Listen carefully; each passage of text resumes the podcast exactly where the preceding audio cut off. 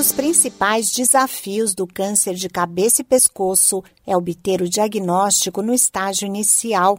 Dois fatores de risco importantes são o consumo de álcool e o tabagismo, que aumentam em até 20 vezes o risco de uma pessoa saudável desenvolver a doença. Além disso, principalmente entre os pacientes mais jovens, o HPV está relacionado com muitos dos casos de tumor na região da orofaringe, que engloba a base da língua, as amígdalas e a parte lateral e posterior da garganta. Algumas das formas de se proteger são usar preservativo ao praticar sexo oral e evitar ter relações sexuais com diversos parceiros.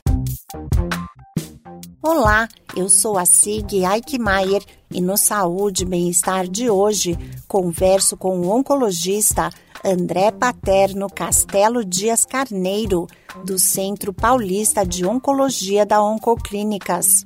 O médico chama a atenção para o crescimento dos casos de câncer de cabeça e pescoço relacionados ao papiloma vírus humano, o HPV. O número de casos de câncer de cabeça e pescoço relacionados ao HPV já tem superado em alguns países os casos associados ao etilismo e tabagismo, dois fatores de risco que são bastante conhecidos por esse tipo de tumor. Quando se fala em HPV, estamos na verdade nos referindo a uma família composta por mais de 100 subtipos de vírus, sendo que apenas alguns deles estão relacionados ao maior risco de câncer. Os subtipos que mais comumente se associam a neoplasias malignas são o 16 e o 18.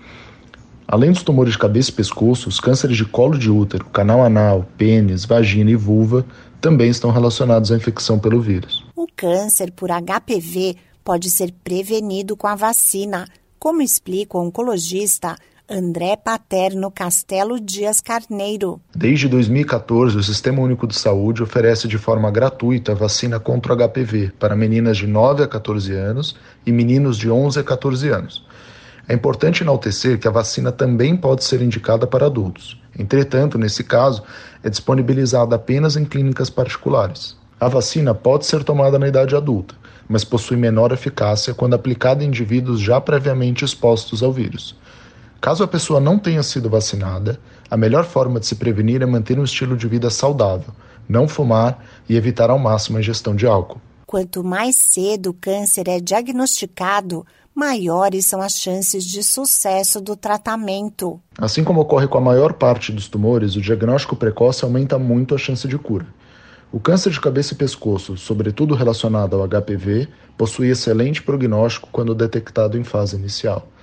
Por isso, a importância de campanhas como Julho Verde, para orientarmos a população sobre como prevenir-se e quando suspeitar da doença.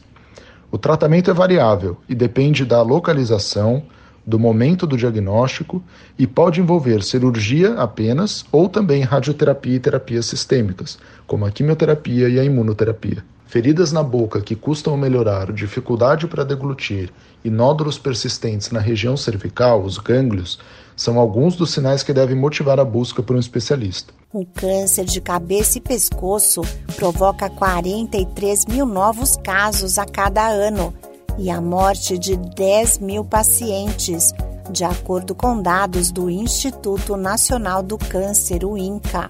Esse podcast é uma produção da Rádio 2.